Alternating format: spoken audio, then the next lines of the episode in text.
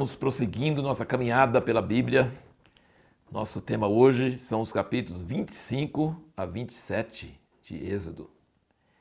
Deus mandou Moisés subir o monte para receber as tábuas da lei.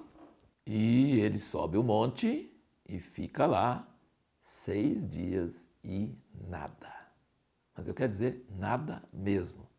Nem cafezinho, nem almoço, nem água Nada. E nem Deus falando. Nada. Nada, nada, nada. Seis dias. No sétimo dia, Deus chama ele. É mais ou menos como se a gente fosse visitar um grande autoridade e a gente ficasse naquela sala de espera. E quanto mais importante a autoridade, mais tempo a gente fica esperando. Já pensou se Moisés falou assim: ah, acho que entendi mal, acho que, sei lá, vou descer, vou embora. Não tem nem água para comer, nem café, nem nada aqui. Moisés ficou seis dias, no sétimo dia Deus chamou ele. E Deus deu as tábuas para ele, que falou que ia dar? Não. Deus fala, vai fazer um santuário. E Deus fala o tempo todo do tal santuário, tabernáculo. Mas ele não foi, falou para ele subir para receber as tábuas da lei? Sim, mas ele não deu as tábuas da lei no início, deu só no fim. Por quê? Porque Deus queria um lugar para colocar as tábuas. As tábuas da lei são o centro do tabernáculo. Se chama Tábuas do Testemunho. Tábuas do Testemunho. E a arca, que é o primeiro móvel que ele fala sobre o tabernáculo, chama a Arca do Testemunho. E depois o tabernáculo todo se chama Tabernáculo do Testemunho. Outras religiões têm, é, como os hindus e os gregos e todas as outras religiões, todas as outras religiões faziam templos e lá no lugar mais santo desse templo teria um ídolo, uma imagem. Israel não. Israel, no lugar mais santo, santíssimo, aquele objeto mais santo era a arca, era uma caixa de madeira coberta de ouro. Dentro dessa caixa tinha o quê? As tábuas de pedra, não de ouro, de pedra, escrito pelo dedo de Deus. Não é uma imagem que tem lá, é Deus falando quem ele é e como o homem devia ser para ficar junto com ele. É o lugar mais santo. Mas Deus é essas tábuas? Eles tinham que adorar as tábuas? Não, não. As tábuas ficavam dentro da arca. Em cima da arca tinha propiciatório, que era de ouro puro.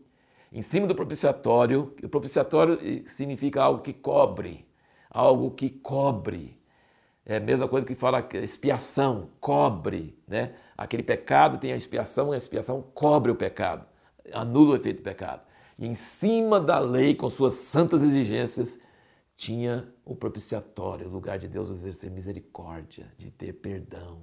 E tinha os dois querubins, um de um lado e outro do outro, e no meio dos querubins, onde eles dois estavam olhando, um de um lado e outro do outro, tinha nada, zero, espaço vazio. E Deus falou: Ali virei a ti, entre os querubins, acima da lei, no propiciatório, e falarei contigo sobre tudo o que eu quero que faça o povo de Israel cada dia. Nós temos um costume protestante de dar tanto valor à Bíblia, à palavra escrita, que nós achamos que Deus não precisa falar hoje. Mas Deus precisa falar hoje. A palavra escrita é um grande tesouro, é a coisa máxima, é a coisa principal que deve ter na igreja, na casa de Deus, no lugar onde nós reunimos, é o centro. Mas Deus não quer só a sua palavra escrita, ele quer falar conosco cada dia sobre cada coisa que vai acontecer. E ele falou com Moisés, então, ele não deu as tábuas da lei para Moisés no início, só deu no fim. Por quê? Porque ele quer organizar um lugar para pôr as tábuas da lei e quer organizar um lugar para ele falar muito mais do que tem nas tábuas da lei. Então, isso é uma, é uma verdade profunda, maravilhosa Todos aqueles 40 dias ele está falando sobre as medidas exatas de cada coisa, tudo tem que ser uma medida exata. E Moisés, ele dá as medidas, dá o material, até dos colchetes, até dos detalhes, mas ele fala, faça igual o modelo que você viu no monte. É, Moisés viu, sabe o que ele viu como modelo? Ele viu o trono de Deus, ele viu o céu, que fala em Hebreus que o tabernáculo é figura do céu, é, a, aquele, aquele propiciatório é figura do trono o tabernáculo que nós temos na terra é uma, é uma medida, é uma representação do céu. Moisés viu o trono de Deus e Deus deu para ele a maneira de fazer isso na terra de uma forma simbólica, representativa. Isso é de grande significado. E hoje nós temos as medidas, mas será que nós vimos o modelo? Porque tinha que ver o modelo e ter as medidas. São as duas coisas. E eu queria comentar com vocês hoje sobre essa questão, que esse lugar tão santo, lugar santíssimo, entre os querubins, onde Deus vai falar conosco sobre o que ele pensa, sobre o que ele quer, cada coisa que ele quer. É um lugar onde converge várias coisas, converge os céus e a terra. Esse Deus santo que tem querubins que falam santo, santo, santo para o Senhor noite e dia.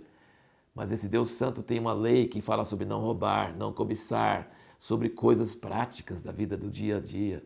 Essa lei que é tão rígida, tão severa, mas ela é coberta por um lugar que tem misericórdia, tem perdão. E os Salmos fala que o trono de Deus é sustentado por dois pilares: justiça e misericórdia. Você não pode ter um sem o outro. Não pode ter misericórdia só e nem só a justiça. Você tem que ter justiça e misericórdia. Você tem que ter santidade e você tem que ter perdão, você tem que ter misericórdia.